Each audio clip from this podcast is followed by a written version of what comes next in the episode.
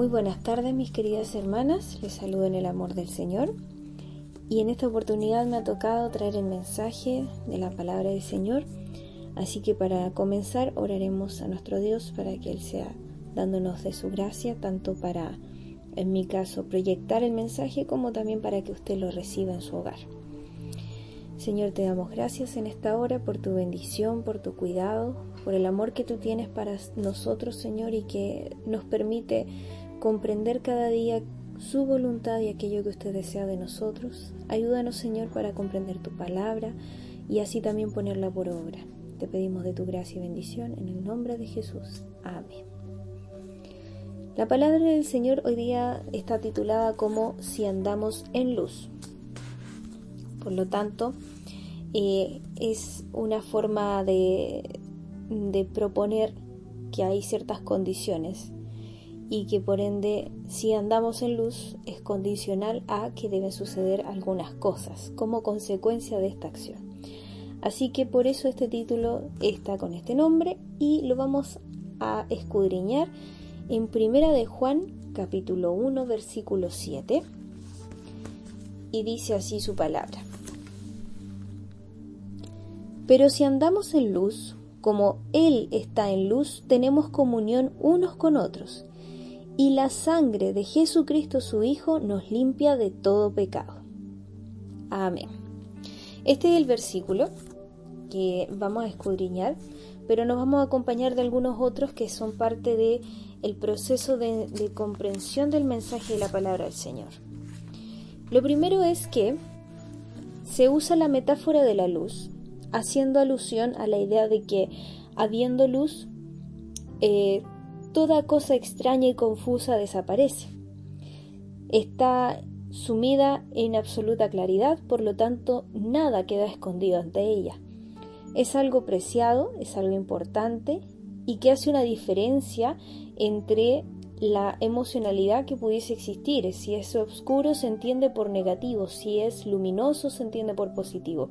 Hace esta referencia metafórica porque en muchas maneras nos es más valorado y simbólico que interpretarlo de forma más literal, como entenderlo como la gracia. Si nosotros andamos en la gracia de Dios, muchas cosas de estas positivas sucederían. Entonces lo habla desde una forma más metafórica, pero haciendo alusión a la idea de gracia. Por lo tanto, luz igual a gracia, igual a eh, bendición, igual a eh, la presencia de Dios. Esa es la idea de luz. Amén. La idea que aparece aquí es bastante compuesta porque tiene dos partes. La primera dice, si andamos en luz, como Él está en luz, tenemos comunión unos con otros.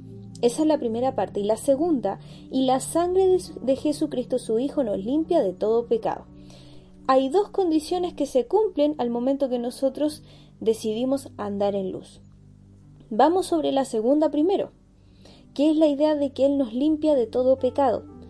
Dice el versículo 8, si decimos que no tenemos pecado, nos engañamos a nosotros mismos y la verdad no está en nosotros.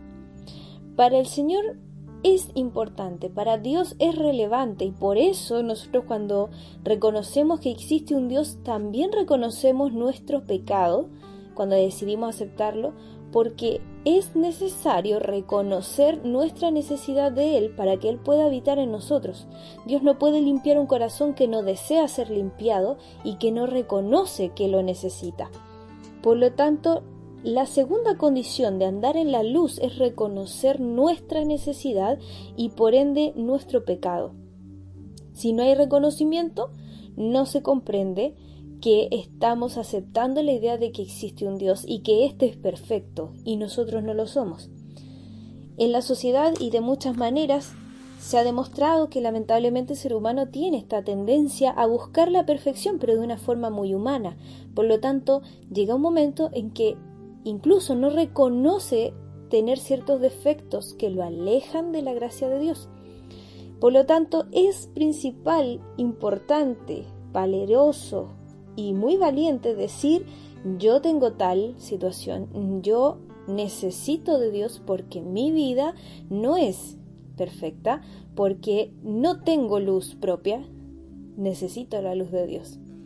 Amén. Esa es una de las principales cosas que señala. Si andamos en luz, vamos a ser capaces de observar nuestras imperfecciones. Y no es que al Señor le guste que andemos mirando nuestras imperfecciones, es que es una condicionante irrelevante. Si yo no reconozco cómo voy a saber que necesito a Dios. Por lo tanto, eh, la verdad es necesaria.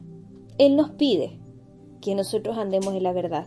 Si andamos en la gracia de Dios, vamos a entenderlo como algo relevante y no va a ser ajeno a nosotros. Y ahora sí, vamos a ir a la primera cosa que señala luego de que si andamos en luz esto sucedería. Dice, como Él está en luz, tenemos comunión unos con otros. Y ahí es donde me voy a detener. Tenemos comunión unos con otros. Si nosotros decidimos andar en la gracia y en la voluntad de Dios, tendremos comunión. Y es importante no pasarlo por alto, porque muchas veces nos vamos a la segunda parte y nos quedamos en ello. Ah, bueno, si yo estoy en Dios, Dios me va a librar, Dios me va a perdonar, Dios me va a limpiar, voy a ser salva por Él. Amén, gloria a Dios, eso es verdad, pero no es lo único. Dice que tendremos comunión y por comunión vamos a entender lazos, relación, con un mismo propósito, que se unen y que se mantienen firmes juntos. Esa es la idea de comunión. Y en una iglesia es esencial la comunión unos con otros vamos a tener muchas instancias en que vamos a proponer cosas, vamos a tener objetivos en común, porque cuando vamos a la iglesia es porque tenemos un mismo objetivo, que es alabar, engrandecer, agradar a Dios. Por lo tanto, si voy a la iglesia y tengo un objetivo en común, es necesario que tenga comunión con mi hermano, con mi hermana, para que dicho propósito se cumpla. La palabra de Dios es claro sobre esto. Y hay un ejemplo que se encuentra en Hechos capítulo 12 versículo 5 que muestra fácilmente lo que sucede cuando una iglesia se propone hacer algo juntos y hay comunión. Dice el versículo 5 del capítulo 12 de Hechos, dice, así que Pedro estaba custodiado en la cárcel, pero la iglesia hacía sin cesar oración a Dios por él. Se propone la iglesia orar por Pedro porque estaba encarcelado debido a una situación de, bastante complejidad para todos los cristianos, eh, que a nivel general estaba comenzando a darse en varios lugares. Y a él le toca estar en la cárcel, pero no era el momento indicado. Él todavía tenía muchas cosas por hacer y Dios, a través de esta oportunidad que los, la iglesia se propone orar, es que Dios decide hacer algo importante. Y vemos cómo en el versículo más o menos 13 dice, cuando llamó Pedro a la puerta del patio salió a escuchar una muchacha llamada Rode, la cual cuando reconoció la voz de Pedro de gozo no abrió la puerta, sino que corriendo adentro dio la nueva de que Pedro estaba a la puerta. Y ellos le dijeron, estás loca. Pero ella aseguraba que así era. Entonces ellos decían, es su ángel. Mas Pedro persistía en llamar, y cuando abrieron y le vieron se quedaron atónitos. Lo que me gusta de esta palabra es que ni ellos mismos eran conscientes de lo que puede hacer la comunión en Dios. Ellos mismos, y, algunas veces se habla de la, de la falta como de, de, coherencia entre lo que pido y lo que recibo. O, sea, no tener claro que eso podría haber pasado no diría, pero ¿cómo? Están pidiendo por algo y, y no pueden creer que eso pueda ser posible. Bueno, parte de, la parte humana de nosotros es a veces ni siquiera ser muy conscientes de lo que pedimos. Pero aquí es Dios revelándose en su totalidad respecto a esta iglesia se unió en oración, buscaron juntos un propósito firme y lo lograron. Aquí está. Este es el premio por estar en comunión no es para menos lo que sucede, porque no es una situación que, digamos, Dios puso a una persona que dijo, no, no lo encarcelen, sáquenlo, sino que fue un ángel el que abrió, eh, sacó las ataduras que tenía Pedro, no permitió que nadie se moviera, que nadie hiciera nada y Pedro simplemente sale de una forma extraordinaria, que incluso vemos al, al terminar el capítulo 12 que Herodes sin eh, haber encontrado alguna forma de poder eh, hallar a Pedro nuevamente, interroga a los guardias y luego ordena que los maten. O sea, Herodes queda absolutamente... Eh, em, no tiene posibilidad de entender, se siente, yo creo, eh, con esa sensación de eh, mi poder ha sido en vano, porque aquí el que se reveló fue Dios.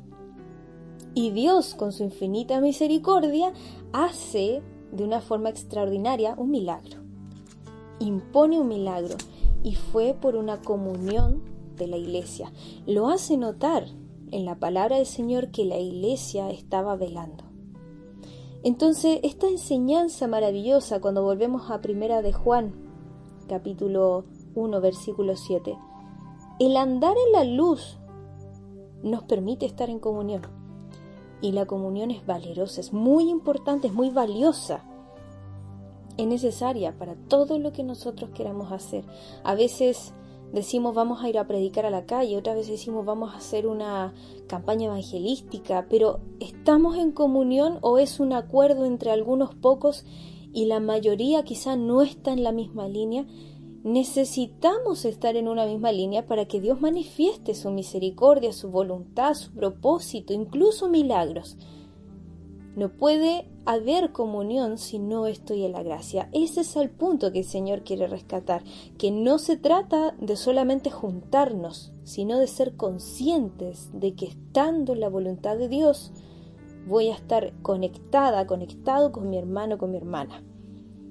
Dice asimismo un versículo muy conocido, pero vamos a leer unos cuantos relacionados a lo mismo. Eclesiastés, capítulo 4, versículo 9 al 12. Estos dicen así. Perdón, 4, 9 al 12. ¿Dónde está? Ah, acá está.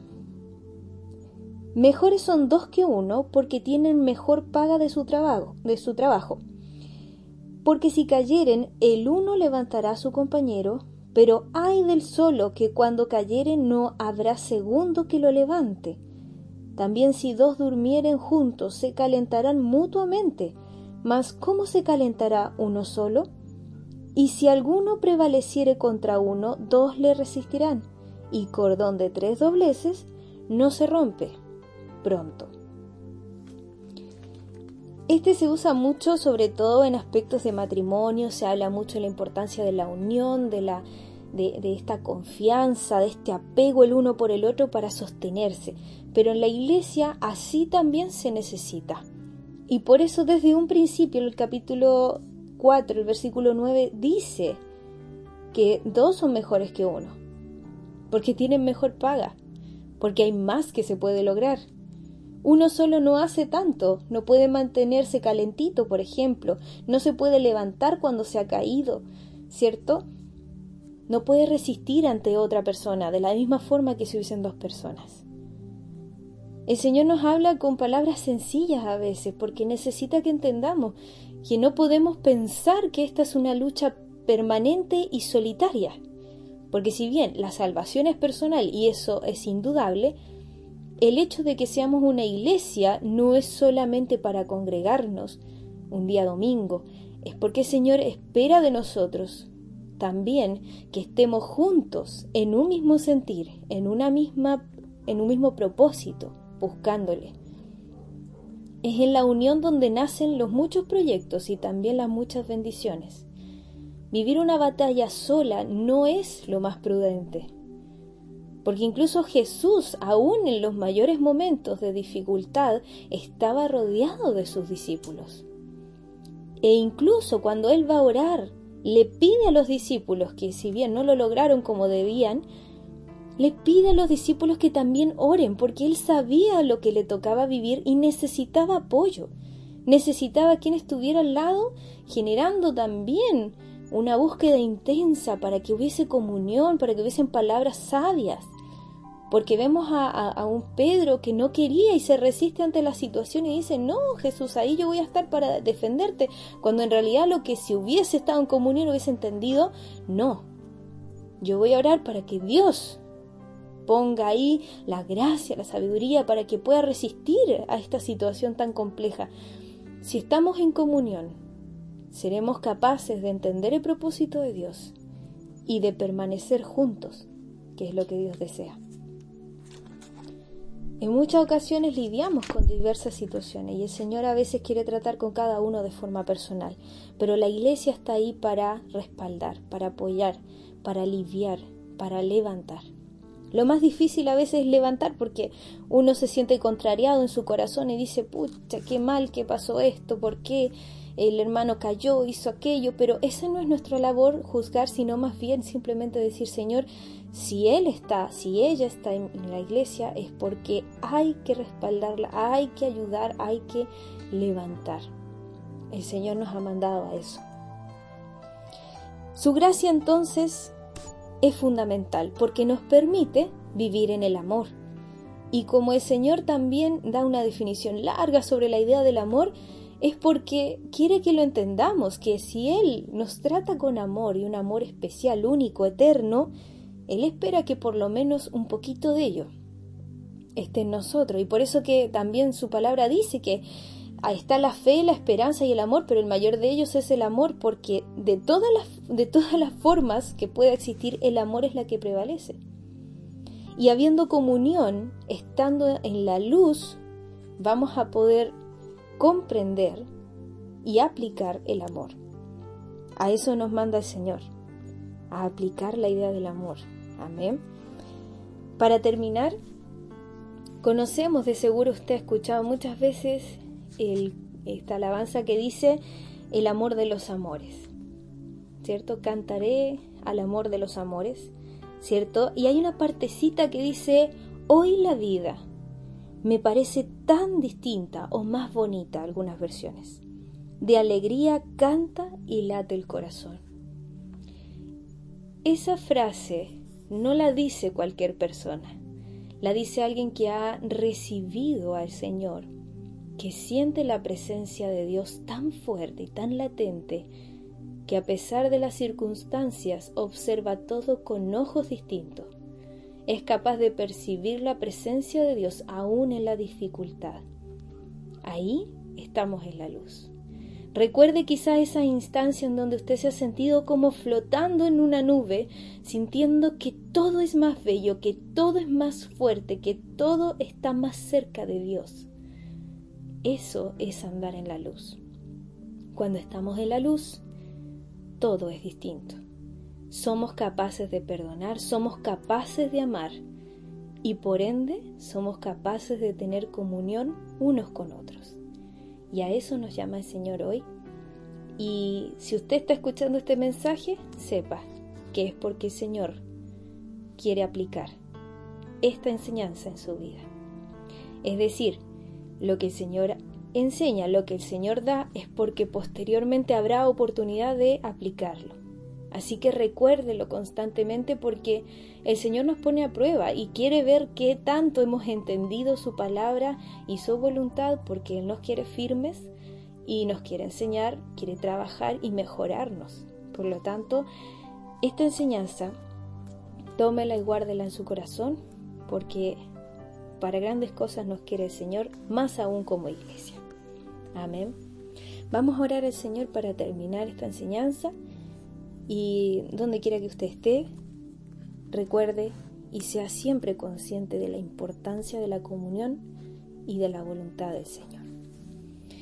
Señor mi Dios, te damos las gracias por esta tu palabra, por tu misericordia, por tu grandeza, por enseñarnos, Señor, la dependencia de ti, aún para simples cosas porque sabemos y entendemos, Señor, que estando en la luz, estando en tu gracia, Señor, podremos ser capaces de estar comunicados, de entendernos, de ser uno en ti, Señor. Lo más difícil, Señor, es estar en ti, Padre eterno, cuando eh, las cosas andan mal, cuando no todo funciona como uno quiere, pero allí es donde tú trabajas y nos enseñas. Ayúdanos, Padre, para que podamos ser firmes, para que podamos atesorar esta palabra.